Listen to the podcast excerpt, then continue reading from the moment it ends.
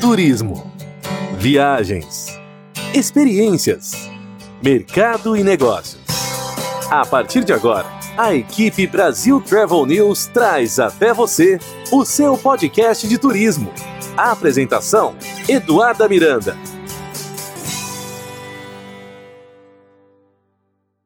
Olá, está no ar mais um episódio do seu podcast de turismo onde toda quarta e sexta-feira você encontra as principais notícias sobre o mundo das viagens, destinos, aviação, tecnologia, sustentabilidade e muito mais. No episódio de hoje, vamos conhecer um pouco mais sobre os projetos da Fundação Grupo Boticário, uma instituição criada em 1990 e que hoje é uma das principais fundações empresariais do Brasil, que tem como entre os objetivos proteger a natureza brasileira, um tema que vem sendo muito debatido por aqui nas últimas semanas, principalmente quando a gente fala de turismo, Brasil e os impactos que causamos na natureza. O nosso convidado, ele é graduado em agronomia pela Universidade Estadual de Ponta Grossa, mestre e doutor em engenharia florestal, conservação da natureza pela Universidade Federal do Paraná. Ele atuou por oito anos como técnico especializado no Ministério do Meio Ambiente, no Departamento de Áreas Protegidas e no Núcleo da Mata Atlântica e Pampa. Quanta coisa! Emerson, seja bem-vindo ao seu podcast de turismo.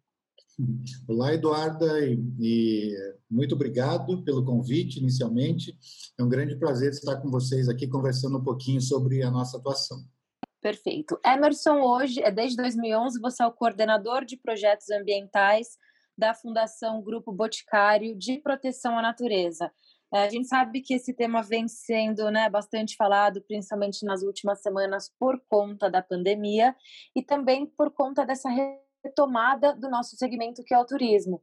As últimas pesquisas vêm mostrando que as pessoas estão de olho nessa questão da sustentabilidade, mais preocupadas com os impactos que a gente causa no meio ambiente, e a gente fala isso em todos os âmbitos do turismo, do viajante aos investidores que estão aí construindo grandes empreendimentos, hotéis e atrações pelo Brasil. Queria que você começasse, então, contando para a gente um pouco mais sobre qual, qual é a sua responsabilidade principal dentro da Fundação Grupo Boticário. Ah, então, Eduarda, é, como eu disse, eu estou né, como coordenador de projetos ambientais, depois de ter passado por um bom tempo na Fundação também, coordenando a área, nós chamamos lá de ciência e conservação, que é a área responsável pelos editais, é, os editais da Fundação, é, e até assim, um parênteses, né, nós estamos comemorando 30 anos exatamente essa semana, sabe, de, de, de, atuação.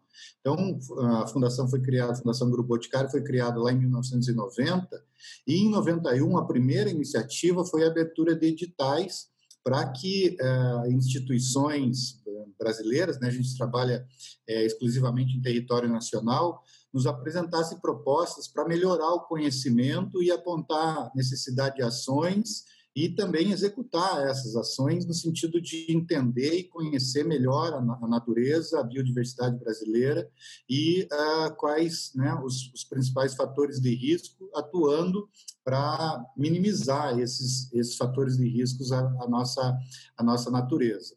É, e aí, mais recentemente, eu assumi essa posição de coordenador de projetos ambientais, onde a gente faz, é, né, nós mantemos é, os editais também, mas nós fazemos articulações diversas para que é, as, essas ações, para que a gente também transforme essas ações que a gente apoia em ações práticas, é, trabalhando especialmente aí com, também com, né, junto com demais parceiros, junto com o poder é, governamental.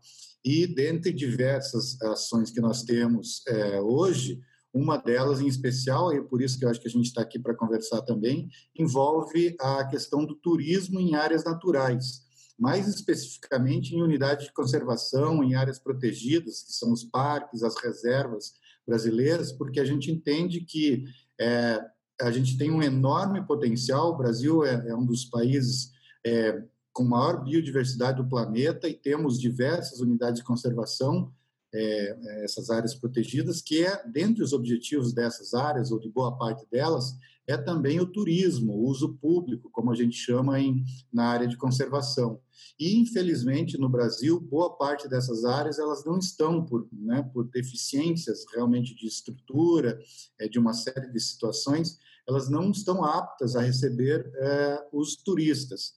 E nós estamos trabalhando nesse sentido, de é, dotar essas áreas de infraestrutura para que o Brasil possa é, a exemplo de outros países, né, os Estados Unidos, por exemplo, África do Sul, quem conhece esse país sabe que boa parte da economia do, do, desses países é, é, trabalha muito com essa questão do turismo. E o Brasil tem todo esse potencial, infelizmente, a gente subutiliza é, esse enorme potencial que nós temos para que realmente recebemos, é, possamos receber visitantes não só do Brasil, mas do mundo inteiro para conhecer a nossa natureza.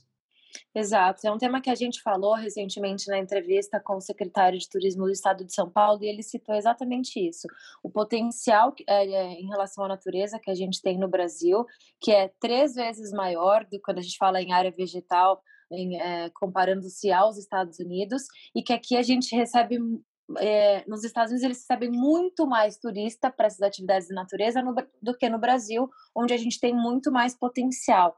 É, dentro dessa retomada do turismo, você acredita que os órgãos estão olhando para esse potencial de natureza para o Brasil com outros olhos? Quando a gente fala de órgãos, a gente fala obviamente do governo, mas também é, empresas de diferentes segmentos?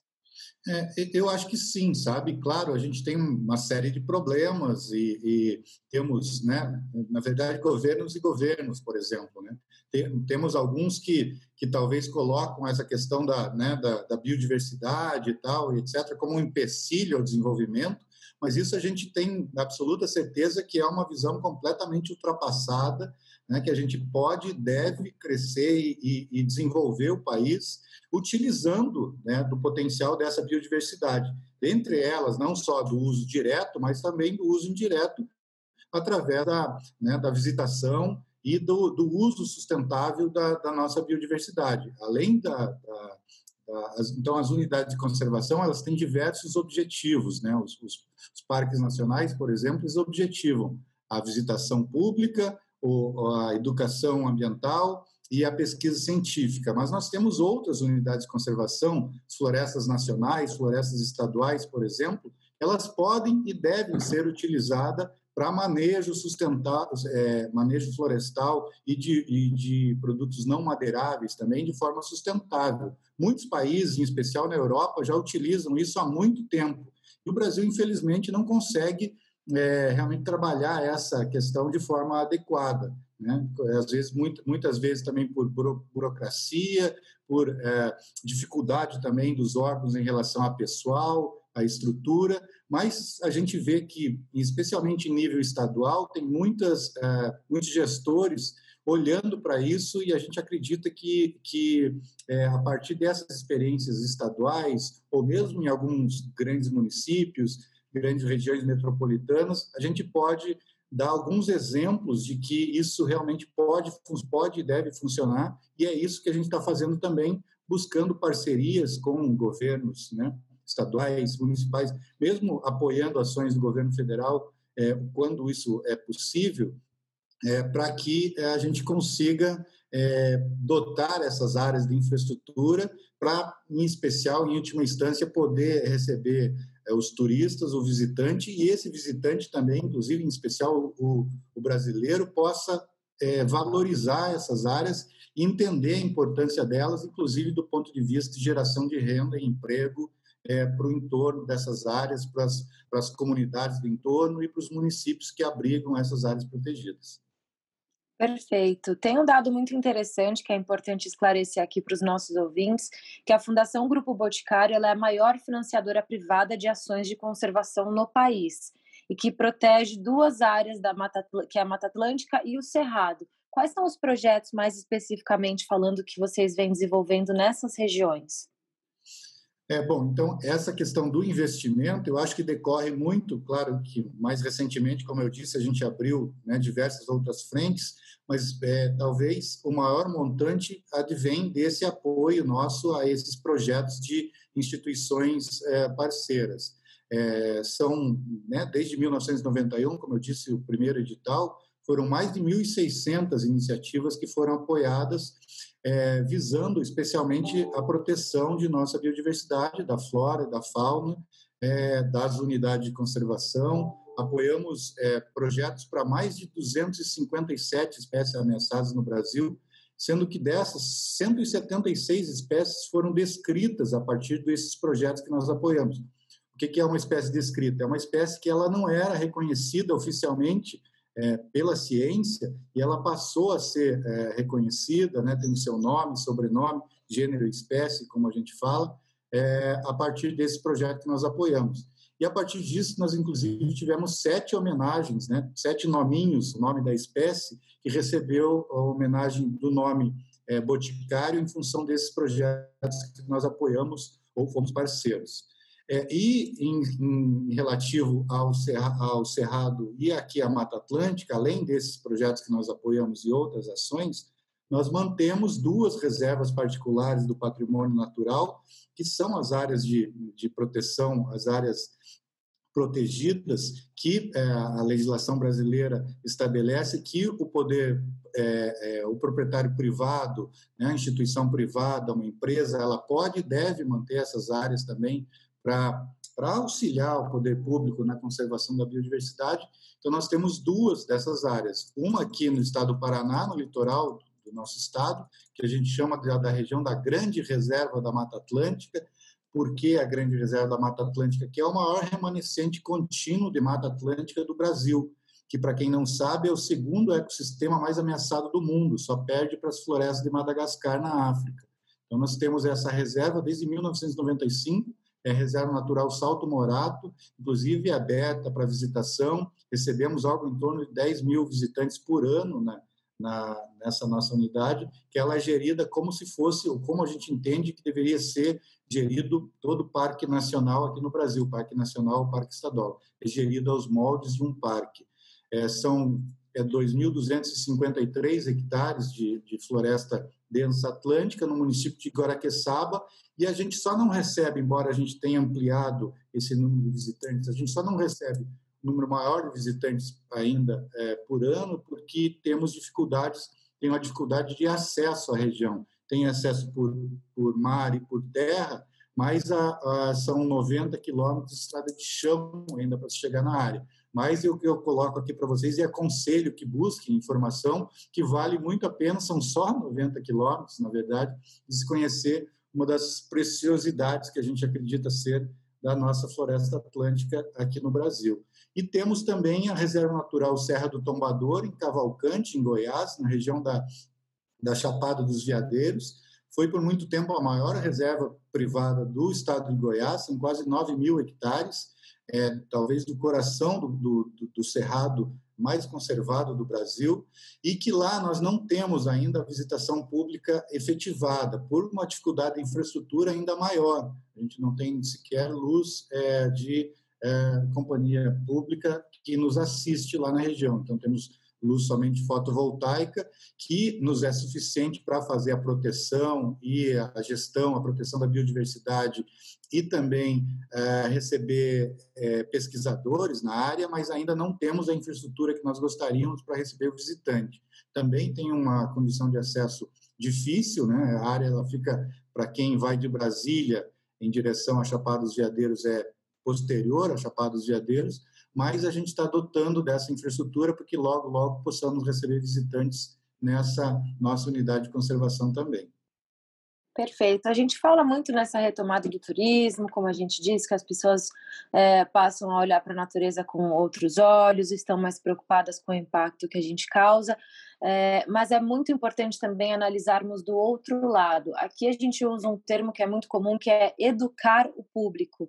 Quando a gente traz esse conceito para a natureza, quais ações estão sendo desenvolvidas para que as pessoas realmente possam visitar esses lugares, porém com responsabilidade, sabendo que ali ela também está causando um certo impacto e fazer com que a experiência desse visitante seja benéfica, obviamente, para ele, sem causar tantos impactos negativos em determinado local. Que projetos e ações estão sendo desenvolvidas nesse sentido, quando a gente traz para a questão do público, para que para ensiná-los a visitar da forma correta?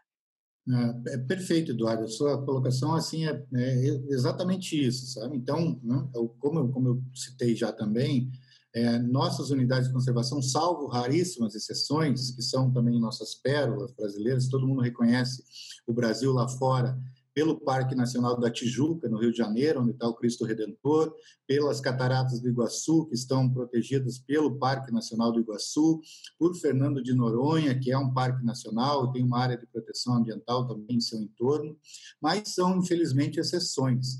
A grande maioria dos nossos parques nacionais e as outras é, categorias de áreas protegidas que podem receber turistas, infelizmente elas não têm infraestrutura para receber o visitante.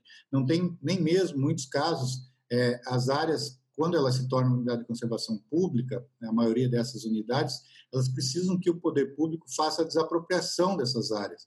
Boa parte delas ainda está em poder de é, proprietários privados. Então, o governo precisa destinar recursos para desapropriar essas áreas. Depois disso, ela precisa dotar as, as, as unidades de planos de manejo, que são os documentos que orientam, semelhante a um plano diretor municipal, que orientam quais as, as, as ações e onde pode ser realizado dentro de uma unidade de conservação. Ela faz o zoneamento da área e define, por exemplo, quais são as áreas que, do ponto de vista, inclusive, da proteção da biodiversidade, que podem ser abertas para visitação pública.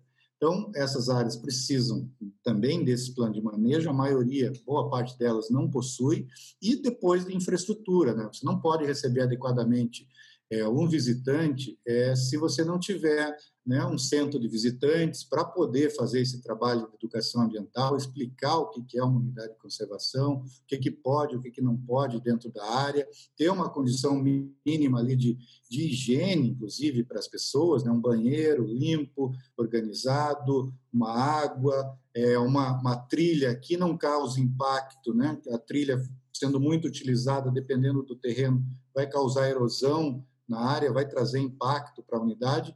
Então, o que a Fundação Grupo Boticário está fazendo? Em parceria com outras instituições, inclusive com a Associação Brasileira dos Ministérios Públicos Ambientais, a ABRAMPA, nós estamos tentando destravar recursos que podem ser destinados para essas destinados para essas unidades de conservação que na verdade quase não funcionam no Brasil. A gente sabe das dificuldades de recurso, de orçamento no Brasil, né? Tem inúmeras prioridades e uh, mais a nossa legislação, o Sistema Nacional de Unidades de Conservação prevê alguns mecanismos que são subutilizados, entre eles o mecanismo da compensação ambiental, que estabelece que algo em torno de 0,5% do, do valor global de cada empreendimento, de cada obra, cada grande indústria que seja instalada no Brasil, ela precisa ser destinada para a implementação dessas unidades de conservação.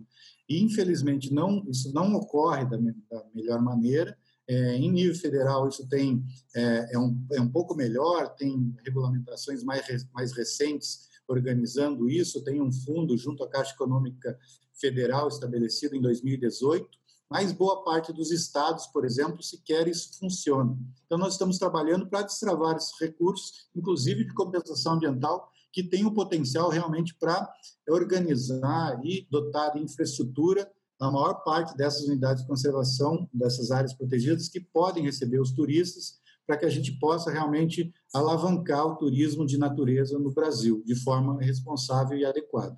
Excelente. Enquanto vocês aguardam o destravamento desses recursos, como você colocou, alguns outros projetos também estão acontecendo em paralelo. Eu li sobre a Teia de Soluções, que me pareceu um projeto super interessante. Queria que você explicasse um pouco mais esse projeto que faz com que né, é, pessoas de diversas regiões do país possam apresentar soluções para apoiar o turismo e a questão da sustentabilidade. Conta um pouco mais sobre esse projeto. É, exato, Eduardo. É, a TEIA, na verdade, ela é uma evolução desses editais, como eu citei. Né? Então, a gente abriu lá em 1990 e a gente vem evoluindo os procedimentos ao longo do tempo. Então, esse ano, a gente é, propôs esse primeiro. Então, cada, cada é, semestre, nós temos um edital é, com uma temática. E essa, a TEIA, a primeira chamada, que agora em 2020 a gente abriu, ela foi voltada também a essa nossa agenda de turismo. Então, ao, invés de simplesmente é, fazer como nós, a maioria do tempo, a gente fez, abrindo né, nosso sistema na nossa homepage, é, fundaçãogruboticário.org.br, e recebendo as propostas e projetos das instituições do Brasil todo, é, nós esse ano nós primeiro nós fizemos em duas etapas esse processo. Primeiro nós pedimos para que as instituições nos apontassem quais eram os maiores desafios, logicamente nas suas regiões de atuação, para que esse turismo, de fato, ele aconteça de forma mais efetiva e sustentável. E, no segundo momento, né, essas mesmas instituições ou outras poderiam apresentar soluções para que esses, né, esses desafios fossem suplantados. E, ah, para nossa né, espanto, até diria assim, nós tínhamos uma expectativa de uma grande demanda, mas recebemos até mais do que esperávamos. Mais de 500 projetos, mais de 500 desafios foram apresentados, e, e depois, no, no processo de, é, de soluções, é, também recebemos soluções para isso tudo. Nós dividimos em quatro categorias os principais desafios, e depois é, é, foram selecionadas de todos, todo esse conjunto, né, um trabalho muito difícil, porque todos os projetos são, são ótimos, é, talvez um, é, cada um com sua especificidade, mas buscando resolver situações locais. E o que a gente gostaria de, além de que esses projetos resolvessem as situações locais, eles também tivessem capacidade de replicação, pudessem ser utilizados para outras áreas e outras instituições. Então, disso, nós é, pré-selecionamos 28 soluções que estão agora no processo final de, de seleção para que a gente possa fazer, né, elaborar os contratos e apoiar esses projetos que devem estar localizados é, praticamente em todos os nossos biomas aqui no Brasil. Os resultados desse projeto, da, seleção final, devem sair nos próximos dias aí para o público em geral, que vai estar disponível, inclusive, é, além né, de, da, da, comunicação que a gente faz desse trabalho, também na nossa homepage. Perfeito. Aqui na Flórida, Emerson, a gente tem a região dos Everglades, que é muito rica, quando a gente fala né, de aves, e, enfim, e a gente encontra muitos muitas atrações turísticas para famílias, para crianças, para adultos, é, ensinando co como é que funciona toda essa questão aqui dos Everglades. E como eu já havia comentado, é um pedacinho muito pequenininho quando a gente se compara ao que a gente oferece é, de, de vegetação e natureza no Brasil. Você acredita que no Brasil faltam é, falta de repente um pouco mais de criatividade para fazer com que essas áreas se tornem atrativas para o público? As pessoas, colocando de uma forma melhor, elas precisam entender e valorizar a importância dessas áreas para que elas possam visitar com outros olhos e realmente admirar o potencial do que a gente tem no nosso Brasil? Sem, sem dúvida. É, aqui a gente tem, como eu disse, né, em função dessa desse nosso, eu diria atraso, né? Porque os Estados Unidos estabeleceu o, o nosso modelo de, de, áreas protegidas do nosso sistema nacional de unidades de conservação, ele foi baseado boa parte na experiência americana. Né? Então tem a gente tem Yellowstone, que é centenário, diversas unidades de conservação no, nos Estados Unidos, que elas são modelos realmente para que a gente possa implementar as nossas. É, logicamente, a gente, né, né, em função dessa defasagem de implementação, as pessoas não entendem, boa parte delas não entendem realmente o que, que é uma área protegida, o que, que é um parque nacional. Muitas vezes, né, boa parte do, né, do nosso, é, inclusive o setor produtivo, eventualmente encara essas áreas como um empecilho ao desenvolvimento. Né? Não se pode colocar uma grande lavoura, não se pode criar gado em boa parte dessas áreas. Né? É, embora a gente tenha muita área para isso, né? a gente pode conciliar isso tudo. É, então, é, para que se, a gente possa realmente convencer essas pessoas, é fundamental que a gente tenha algumas unidades modelo para que essas pessoas possam entender, saber o que é uma unidade de conservação, saber qual a importância da biodiversidade para a sua vida, saber que mesmo a lavoura de soja que está ali ao lado de um parque nacional, por exemplo, ela, ela, se beneficia dos polinizadores que estão ali dentro dessa unidade de conservação. É, a chuva, né, a, a chuva que a, toda a precipitação, ou boa parte da precipitação da região sul e sudeste do Brasil, ela provém a partir da umidade da Amazônia, os, os chamados rios voadores. Então, se a gente não tiver áreas protegidas na Amazônia, né, é, a gente vai ter problema em relação à precipitação no sul e sudeste, isso vai prejudicar, inclusive, as atividades produtivas aqui em nossa região. A gente sabe que boa parte do PIB, se não a maior parte dela, provém das atividades agropecuárias. Então, a gente pode e deve conciliar essas ações. Então, para que a gente possa, é, as pessoas possam, a sociedade, de um modo geral, em especial brasileira, a sociedade internacional já tem um pouquinho mais de visão em relação a isso. Mas a sociedade brasileira precisa ter essa convivência com essas áreas protegidas para que ela possa entender, valorizar e, inclusive, a gente possa implementar outras áreas a partir dessa demanda da sociedade pela condição melhor dessas, dessas áreas. Exato. Nós aqui do outro lado, como mídia especializada, o que a gente mais acredita nesse sentido, Emerson, é que realmente falta educar esse público aqui, os estrangeiros em geral, o público canadense, a gente tem pesquisas que mostram o quanto eles valorizam essa questão da natureza, mas muitas vezes eles não sabem nem como chegar em determinados destinos no Brasil. Então, o nosso papel aqui como mídia especializada é justamente esse: buscar informação na fonte, em pessoas que estão ali no dia a dia, realmente vivendo tudo que há de maravilhoso e magnífico na natureza do Brasil, para que a gente possa entender, transformar isso num produto, levar esses estrangeiros para o Brasil. Obviamente, sempre, ah, em primeiro lugar, priorizando a questão da, da, da conservação e do respeito, mas sim tornando essas regiões lucrativas e economicamente falando, que seja bom, que seja positivo para as comunidades locais e para o turismo em geral, que a gente sabe que é uma indústria que movimenta aí mais de 50 setores no nosso país. Eu queria que você deixasse uma mensagem, Emerson, para as pessoas que precisam aprender um pouco mais e valorizar mais o que a gente tem de potencial natural no nosso Brasil. Eu já aproveito para deixar aqui no site da Fundação Grupo Boticário.org.br para os nossos ouvintes acessem. Eles têm lá muito material bacana, material para criança, material para adulto, está bem didático. Mas aproveito para te pedir uma mensagem, Emerson, para os nossos ouvintes.